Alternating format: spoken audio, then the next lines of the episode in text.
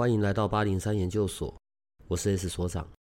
这个频道的目的是要让正在神秘学上探索、找答案或者感到好奇的人，可以有个经过筛选、安全并且中立的参考，也许可以找到解答，也或者是获得状况的解决。欢迎你在这里和我们一起接触神秘学里有趣的人事物吧。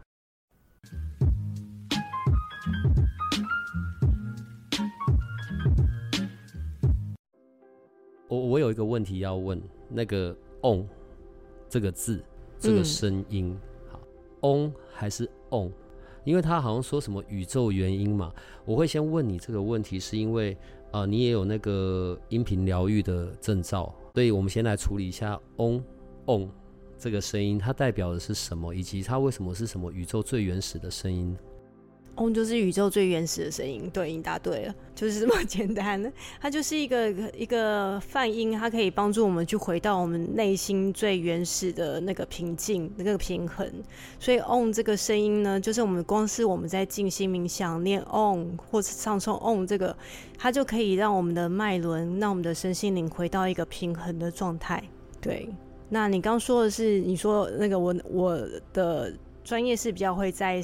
经脉音疗就是透过呃行星的频率，然后借由这些行星的频率，它的声音传递的频率，来让我们的身体、我们的脉轮、我们的经络去回到一个最平衡的状态。那一天，那个小慈老师来，然后有做颂钵。嗯哼，其实我们有蛮多听众的回复的，然后他们说他们在听到那样子的声音，甚至。有有人就是只有听那一段来搭配自己的的静坐是怎样？平常听到我的声音太好睡，这样好。然后呢，他们说是非常有感受的。嗯。然后引用小帮手的说法呢，是当把波放在他肚子上面在做的时候，敲的时候锵锵锵就有感的，磨的时候更有感。对，在肚子上会磨嘛。嗯。然后他说会有很强烈的那个震动的感受，不管是颂钵。或者是你你用的那个管，你你这样讲哦，管中这种声音，其实重点不是在于我们听到的声音，而是在于它的震动跟频率吗？对，是它声音传出来的那个频率，是那个频率会去改变我们身体的那一些，就是把它调平。哦、嗯，我自己的感受上面，像之前在夏红豪老师那边，然后我们有录那个锣，哐哐这样。嗯然后那个狂，我觉得好像比较像是在，呃，打碎些什么，嗯哼，那个震动比较大，嗯。然后那个颂钵，那个 要怎么讲，细细柔柔钻进去的那一种，我我没有让他放我肚子，我怕我也跟着冲厕所了这样。可是我光在旁边听，我觉得他的声音是比较进去里面的，然后好像也在破碎还是瓦解些什么。好，关于声音疗愈的这种。他所运用的方式，还是他他在他是在修复脉轮吗？我我我在这边我会有点搞不太懂，你可以跟我们说明一下吗？哦，都有可能，因为每个人听到这些频率，每个人身体的反应会不一样。那有些人可能会觉得，像你说的，会有一些呃东西被打碎了，或或是会有一些东西在释放，他那个磨。磨波就是你刚刚说，在放在那个小帮手肚子上那个磨波的动作，其实它有可能是在释放，也有可能是在补，就是看那个疗愈师是当下是怎么做。所以他颂钵的部分会有很，就是借由这些音疗、这些音频的部分，会有很多的修复跟疗愈，然后会有很多很深的身心灵的一些的释放也好啊。然后复复原也好，就像很多人会去说到灵魂碎片嘛，就是我们的呃很多人会有一些课程会讲到说去收复你的一些灵魂碎片，去让你的灵魂更加完整。我觉得颂钵其实也是有部分，就是不是只有颂钵，就是音音疗的部分，任何的疗愈，应该是说任何的疗愈都是有在做这样子的部分，就是让你的过去的这些比较受伤的、比较破碎的情绪。去被重新抚平，所以我们说的灵魂灵灵魂碎片，其实就是你在过去此生也好，过去生也好，就是有一些呃记忆中有一些还没有被带入平静的事件，然后去借由这些疗愈的方法，让它去变得更加的圆满。像之前去今日研灵气研究会那边的访问嘛，然后因为那个螺螺太大了，好，然后或者是现在小池老师他用的送播的方式，这样子的声音搭配灵气的运用，就请灵气、臼井生活灵气或卡鲁纳好了，这个在国外是很常被这样运用吗？对啊，非常常见，这是一个很好的搭配，就是很多的灵气疗愈师他会把。宋波加进来，或是铜锣玉加进来，因为是一个相辅相成。因为我觉得只有单单灵气对某一些人来讲可能会不太够。因为像我自己当初我刚跨进身心灵圈的时候，我就是需要很多疗愈的那一种。就是我我会去每个礼拜固定找我的朋友做的疗愈，就是铜锣玉加宋波加灵气，然后他还会同时帮我做。那个耳烛啊，就是有一些大脑的平衡啊之之类的，就是我像我这种就会比较重口味，我要同时需要很多的东西进来，我才会觉得这一次的疗愈是完整的。可是对很多人来讲，他可能没有办法一次接受那么多，他可能哎、欸，我这一次只需要颂钵，或是我这一次只需要灵气，或是我这一次只需要某个疗愈，我这样就觉得够了。就是真的，真的是因人而异啦。所以，我如果找你，然后跟小池老师一起，然后就你拿你的管，他拿他的钵，然后一起铿铿锵锵，然后我们就只需要躺着睡觉，这样也可以吗？当然好啊！之前有跟真的吗？我之前有跟很多好几个老师合作过，我觉得这个方式非常的棒。所以我们去只需要睡觉。对，每个人都跟我回馈的得到非常深层的疗愈，因为大家都太累了。你知道台北人真的过劳到一个你觉得不可思议的程度，所以这些音频下去，其实我觉得我们甚至可以做一个呃工作坊，就是专门针对失眠或是没有办法好好睡觉的人。其实这样的工作坊对他们来讲是非常放松、非常需要的。就是真的只需要去负责睡觉吗？对呀、啊，对很多人来讲，能好好睡一觉是多大的礼物。所以我觉得，嗯，OK，我觉得这个方法很好。我我我现在有点那个脑袋在运转，我只是在想要去哪边找这种场地，然后大家只需要负责睡觉。呃，现在讲到这个部分，嗯，又有一个新的名词，然后叫做僻静营。对，僻静营干嘛的、啊？僻静营就是让你自己远离尘嚣几天的时间，有可能是两天，有可能是三天。然后这一段时间就是你可能就不开机，手机就关机，然后或是就全全程保持一个静默，那你就回到一个大自然的状态，去很专心一意的跟自己在一起。那僻静营每个老师准备的内容可能会不太一样，有一些可能会有不同的主题。那你就去选择你自己最适合的主题，然后僻静营的这几天的时间呢，就是真的要愿意放下，放下外面的那个人间的俗事，回到自己的内在，跟自己好好的独处。就是有可能有些老师会有一些净化，就是净化身心灵的课的安排啊，或是有一些，比如说像我们刚刚说的音疗，是一个很适合僻静营的疗愈。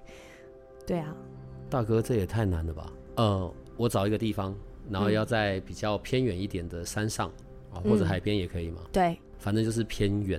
对，然后是大自然的环境，我可以自己跟自己在一起。对，然后听起来还要有住的地方，还要有得吃，然后里面可能会有几位老师，然后安排的全部都会是跟这种自己对自己的呃，不管是疗愈啊，或者是静心有关的内容。嗯，台湾有这种地方吗？有很多，而且我相信，啊，要跑去多远？不会啊，台湾近郊很多啊，比如说阳明山就有很多点，或是乌来就有很多点，宜兰或是新竹很多地方都会有这种点啊。对啊，就是可见我们的那个所长已经很久没度假了。我问，如果有这种营。如果是我们八零三办，我一定是把人包一包，包好了就全部送去那里，我才不会在那里，好不好？怎么可能放下什么东西，然后什么都放空不管？所以它很珍贵啊，就是你要有那个决心，你才能得到这么珍贵的礼物。太难了吧？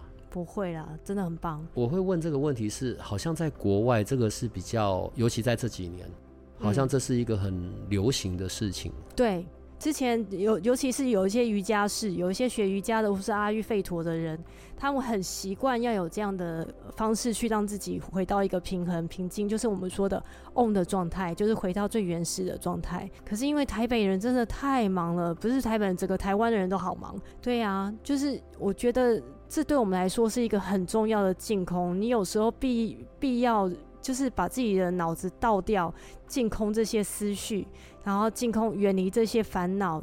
是，我觉得是很必要的，因为我们必须要这样完全把自己放掉、放空，然后重新充电，然后才有办法再继续回到人间去处理这么多阿杂的事情。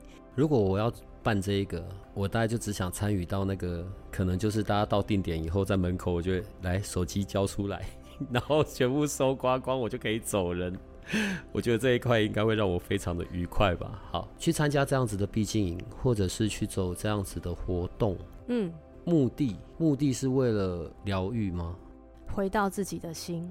就是目的，其实就是回到自己，因为我们在外界，就是有时候你知道，就是身不由己。你再怎么样想要跟自己好好说句话，可是外在的那个干扰啊，或是人家对你的依赖呀，或是工作上的有很多的责任，它就是让你很难去回到你自己。给自己两天三天的时间，好好跟自己独处，然后就在一个大自然的状态之下去享受这些大自然带给你的支持跟滋养。这是一个回到人。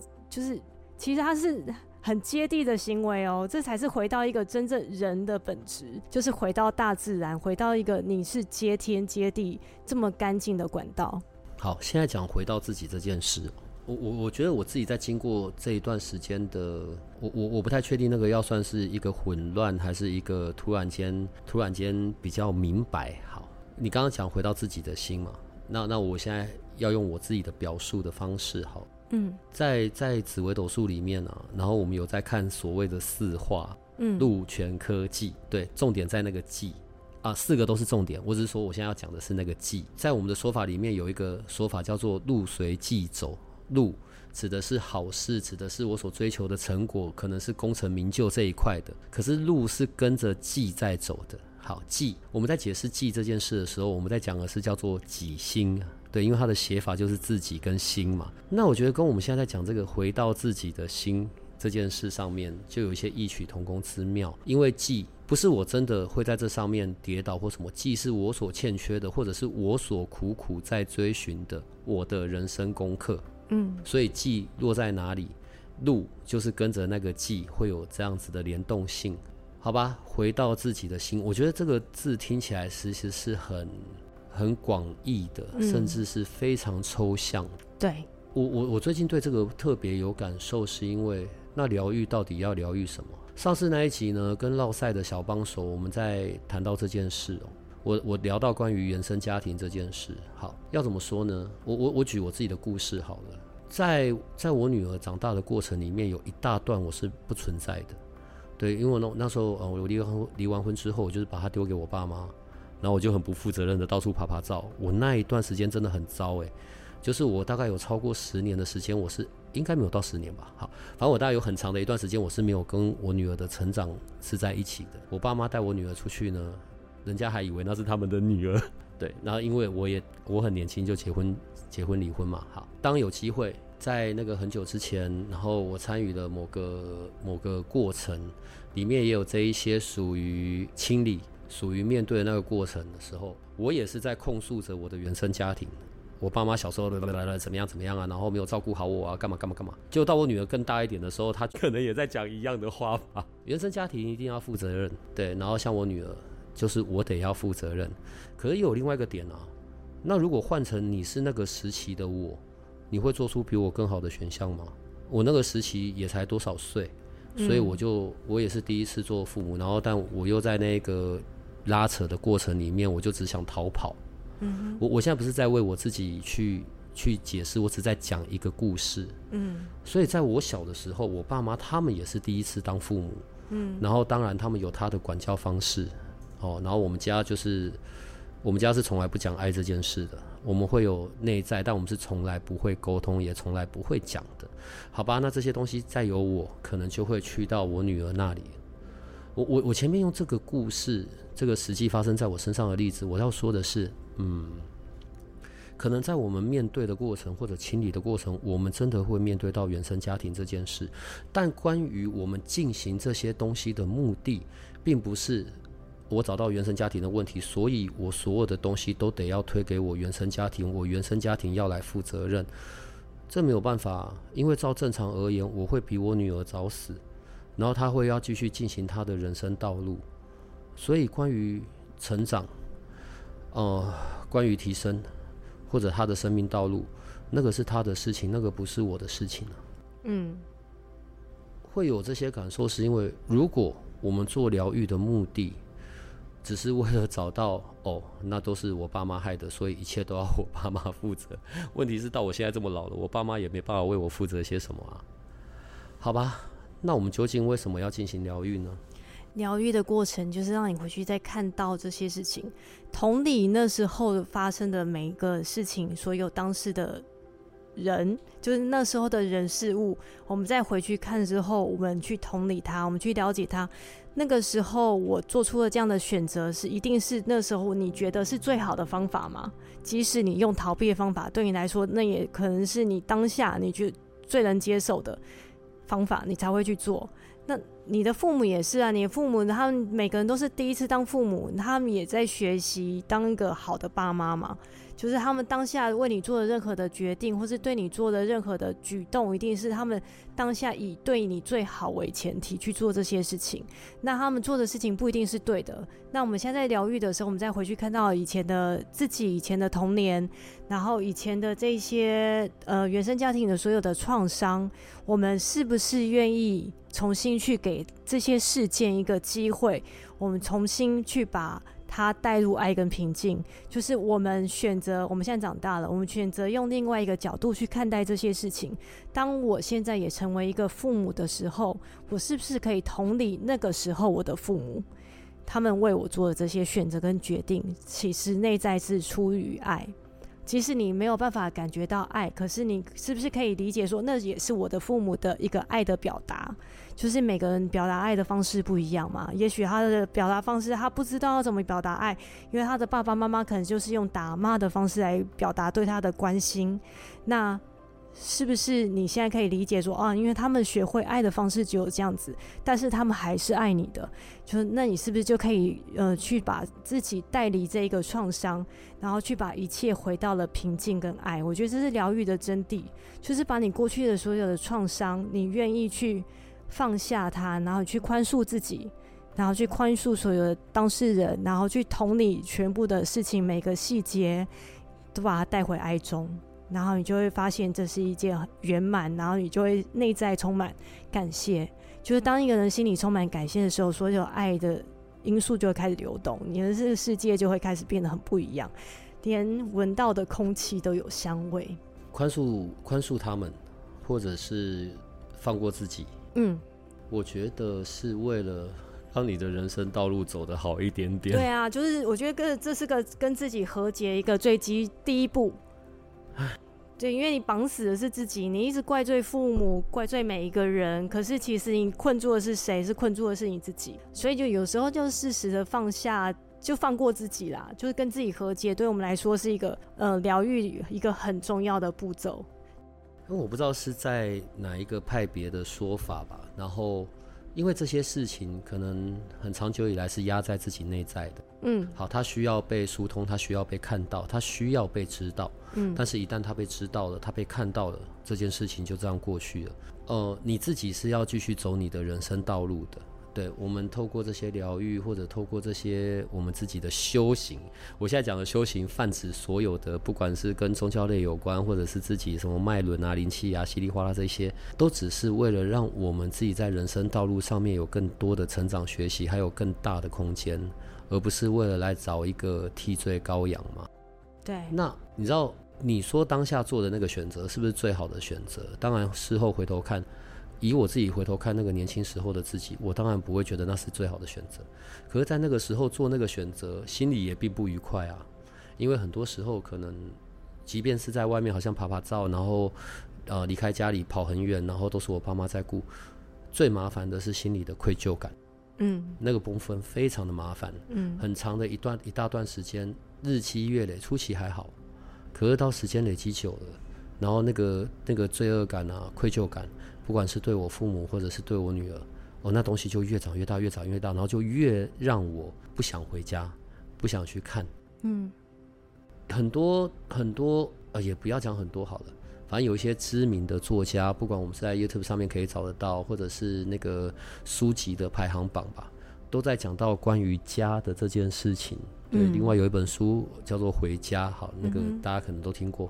对，他都在讲家是成长的地方，家是最后的归宿，家里的爱啊，或者是什么。好啦，我觉得当然是要变得每个成员都要能够理解吧。因为如果到现在跟我爸妈讲，哎，来跟我讲爱我，快说，对我说说，对我爸妈应该会赏我两巴掌吧。爱的这件事的呈现跟表达，我觉得是一件很很有难度的事哎。对啊，就是用最自然的方式嘛。就是其实它是人类里面一个我们的本能之一，也就是表达爱。就像我们小时候看到爸爸妈妈就会撒娇，那其实是人类的本能。那因为后天的教育的方式跟我们成长的过程，可能会遇到的一些呃挫折，会让我们越来越不敢去表达爱。可是我们表达讨厌别人的时候，就都很勇敢，好奇怪。对啊，所以其实我觉得这是需要一点练习的啦。就是呃，不是只有用口头表达爱，有时候是有一些行为，你可以借由一些行为，或是呃有一些的肢体语言。我觉得我出国念书之前，我不太习惯跟别人有肢体的碰触，譬如说拥抱。但是当我去国外回来之后，看到每个我都好想抱他们一下的时候，别人也觉得我很奇怪。这好像需要一点时间，就是就是每个人会去找到他最适合去表达爱的方式。就是我们在我在呃爱工厂。的时候会带大家去找到一个，就是每个人会去下载一个属于自己去表达爱最适合的方式，然后借过那借由那个练习的时候，我发现哇，每个人表达爱的方式其实都很简单，但是那个力量都好强大，可能就是一个微笑，或是一个拥抱，或是一句就是真诚的鼓励，或是一个眼神。其实表达爱的方式都很简单，就是只是看我们愿不愿意出发自内心，就是一个很真实的表达。我们愿意去表达出我们那个内在很真实的爱的流动。其实这世界上需要很多这样的爱的能量。因为我们刚刚在讲到像这样子的僻静营、僻静营，然后自己跟自己独处，然后自己的自己的力量。我觉得不管透过哪一种方式的疗愈，然后或者是手段方法，是因为我们在人生道路要继续走，我们的力量是要回归到自己身上的。我知道有时候可能会遇到事件，然后遇到事件，我当然还是想要事情赶快处理完啊。对，就像我感冒用丝丝，只会用丝丝，其他没有用这样子。可是如果用鼻子过敏的这件事做比喻。最终还是回到我自己身体的健康度嘛，我有多么的在照顾我的身体，或者我有没有好好做运动啊之类的。好，讲到这里又要心虚了。回到内在自己的强壮，这个可能是刚刚讲泛指泛指修行的目的。好，对，让我自己可以继续前行，继续往前走。可是它是要经过一些过程的。你有没有遇过一款，就是要怎么讲？呃，好，譬如我做灵气好了。其实我的我们手一放上去，它的肉体有没有在吸？有没有在？就是就是他有愿愿愿不愿意接受灵气？其实你很清楚。对对对，我我觉得最有趣的状况是手放上去，他身体我我的手就好像黏住一样。对，嗯、因为他身体是要的。对对，可是他的他的意识、他的脑袋瓜跟他的心灵层面是没有办法在一起的。嗯，他身体真的就因为你在看到他脸色上面的变化，你是清楚的。嗯，可是呢？在他的所有感知上面，他可能会说：“哎，没有啊，或者是怎么样怎么样。”嗯，身体跟我们的感知，跟我们脑袋以为的感知其实不太一样。嗯、对，脑袋会骗人。嗯，那如果我是那一个会有这种中断自己感受的状态，或者已经麻痹太久了，对，可能在我的成长过程或者我周边的人训练着我，已经会让自己这些都断线，就是不不处理情绪或者不展露情绪。那遇到这一款的要怎么办呢？花精是一个很好的方法，可以协助。嗯，花精这时候就会，呃，它其实会让你心灵跟心智一致。以巴赫医师的理论来说，当人就是我们的灵魂跟我们的心智是分开，就是脑袋跟心是分开的，就是你习惯让脑袋去主宰你的一切，而不是用你的心去主宰一切的时候，很多的事情你就没有办法照着你的生命道路前进，或是照着听你内在那个神性的指引，这时候就会造成一个矛盾跟分离，然后你可能就会因此造成很多的负面情绪，然后这负面情绪有可能是嫉妒啊、愤怒啊。猜疑啊，自私啊，然后就是会有各式各样这样的情绪出现。然后这些情绪出现的时候，如果你没有意识到，它就会造成了疾病的产生。就像刚刚所长说的，思思就是他有习惯性过敏。那我们有过敏的时候，我们通常就会先说，诶，是不是花粉？是不是空气不好？啊，还是最近变得呃，最近我太累了，还是最近有什么流行性感冒？可是以巴巴赫花精的角度来看，我们会回去告诉大家说，是不是可以回去检视一下你现在当下的情绪发生什么事情了？因为有很多的情绪的失衡，的确是会造成。鼻子过敏，比如说会有呃三毛菊这个花精的失衡的时候呢，就是你对别人会有出现一些批判啊，或是你对对事情会有一些不满，看到事情会觉得不爽，就莫名其妙就觉得不爽，然后各种挑剔的时候，这时候这些人会很容易有一些过敏性皮鼻炎或是皮肤炎的状况发生。那有可能他发生的原因，其实有可能一来有可能是他因为他自己处于一个挑剔的状态，他的身体就会去产生这样的状况状况来提醒他。但也有另外一个原因是。因为他去对别人发出这些负面情绪，就是你对别人有一些呃负面的批判的时候，你去会让别人的能量场也感受到这样的批判，别人会有这样的不好，就是你出去不好的能量，别人会有不好的能量回来，导致你身体会有这样的状况，那也是有这样的可能性。所以其实。回到自己的内在去检查、去检视自己现在状态是怎么样，我觉得是比较重要的。所以有时候就是回到内在去检查，去告诉问自己。我今天发生什么事？我今天好吗？那我今天为什么会有这样的情绪反应？那这些情绪反应跟我现在身体上有不舒服有没有什么关联？然后我们再去看自己可以做什么样的调整。有时候就是你心态上去调整一下就没事了，就就很多不舒服，有时候马上就会舒缓了。我问一下哦，所以其实这是我们现在现代的这一个时代，我们在聊这一些东西，但其实就就整个所有。跟疗愈有关的历史，我觉得可能甚至在我所以为的那些年代之前，可能这件事就存在了，只是用不同的方式。呃，萨满，嗯，一种中国古代的巫师、国师，嗯、或者是曾经有，我现在还是只能讲道士类的，道士，对，对，我们会做的那些所有的事情，某种程度都是疗愈。对啊，在人的内在里面。我觉得最恐怖的一件事情是害怕吧，嗯，害怕、恐惧，嗯，好，我，我如果我现在跟小帮手说，你旁边有两三只天使，对，可能就笑一笑就过了。可我如果刚刚说你现在旁边有六只长发女鬼，欸，其实好像也还不错，好好好，算了，然后他可能觉得很惊吓，要赶快立刻找处理的方法。为什么？你觉得为什么？就是你知道这些负面的念头啊，这些恐惧啊，要深植人心好简单哦。可是那些正面的正面的意念带给人希望的东西，反而是大家会很难去接受的。就是恐惧这个东西，我觉得是每个人的议题，可是它其实是我们人我们的人的设计最不需要的东西，因为它会让我们失去了很多的力量。为什么很多人会忘记自己是充满力量的，会去外求？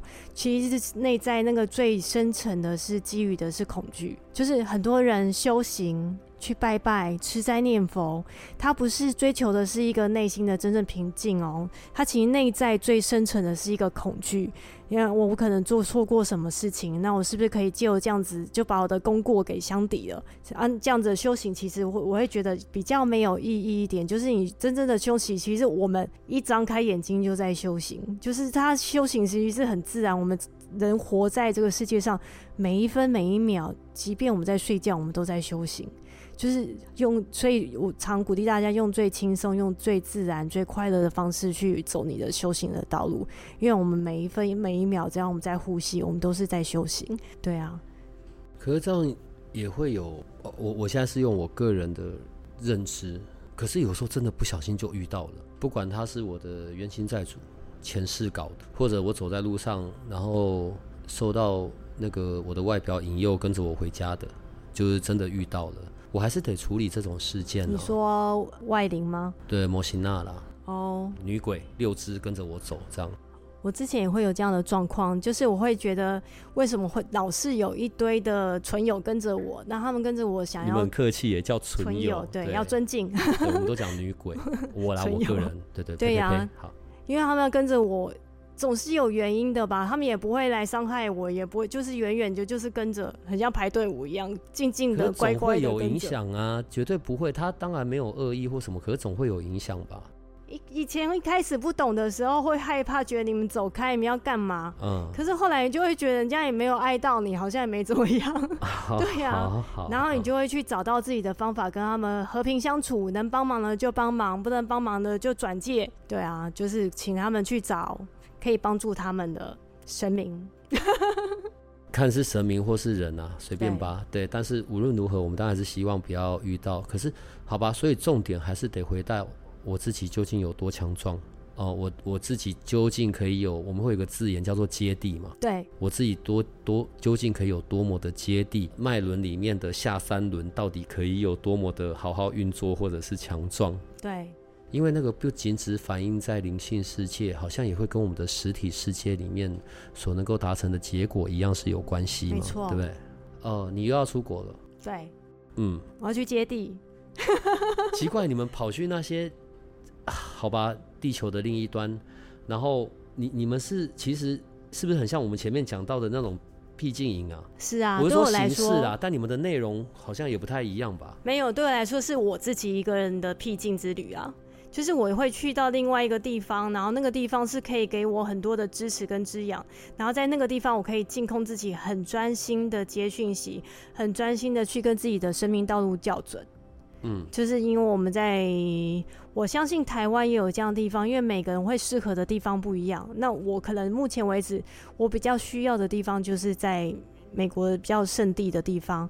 对，其实台湾非常多的圣地哦，台湾像台东啊，很多地方都是有很神圣的能量在的。在即使不能出国的人，也会建议大家去找一个属于你自己。可以让你自己觉得平静，让你觉得安宁，让你觉得身心都舒坦，可以去把自己洗涤、洗净的一些地方，就是大自然多走一走。即便你没有办法去到深山，你去比较大的公园，去踩踩草地，去跟那些绿色的植物接轨，其实都是让我们自己重新一个 refresh 一个很棒的方法。没关系，我是世俗人，我不太确定，如果假设真的有这个东西。我们的研究生或者我们的听众，真的有办法这样丢着不管两天三天，然后去一个极度遥远的地方吗？好了，我我我不知道了。萨满，所以这一次要再去到美国，也是会有跟萨满是有些关系的吗？我还没决定哎。可是萨满只要走到任何的土地上，你人就是萨满，跟无时无刻都在做萨满该做的事啊，好像也不用刻意去做什么。我我问一下关于萨满。应该怎么说呢？要被认证才叫做萨满，还是我我不知道我是什么？可是我好像会些什么，或者是说我可以用我的身份啊，你也可以带我做些什么萨满才能做的事。任何人接天地的人，其实都可以是萨满，就是其实人人都是萨满。在中国古代，就是不管甚至在所谓的道教之前吧，然后古代象形文字在写“巫”这个字啊，讲的也就是萨满。好，所以世界各地都有所谓的萨满接天地的能量，所以只要是可以的就能弄。那我无法，可是你是萨满，那你带着我做一些呃我可以做的的事情，这样也行。我带着你做，要看你想要做什么事情。我不知道，我觉得这一题是陷阱题，我还是问清楚一点好了。没关系，总有一天你会不小心跨进来的。这个部分应该还可以，好吧？所以你这一次这样出去，又是要去一个月？呃，对，二十天。那你刚刚讲的那个 King King Kang 音乐会是真的，我们可以做看看的。可以啊。哦，好，那我会回去问问看那个小池老师好了。好哦。所以只要睡觉，我的焦点就只有放在这件事，就是来好好的睡觉。哎，小帮手弄了，然后就是肚子上磨了那个波，就这样冲厕所了。那你们两种不同的东西下来，真的能睡吗？还是你一开始锵，我就会开始冲厕所？不会啦，然后成年宿便全部排光光。不会啦，因为大家就忙着睡着，也许回家的时候会比较顺畅一点。好吧，所以各位研究生、各位听众，我们就试试看吧。我是说，我们试试看这个 King King Kang 音乐会有没有可能做得起来，好不好？当然不会是最近，毕竟今天才聊到。好啦，所以哎、我今天从开始到结束，我居然都没有介绍是阿米亚老师。不过我们的听众也应该都知道了啦，好不好？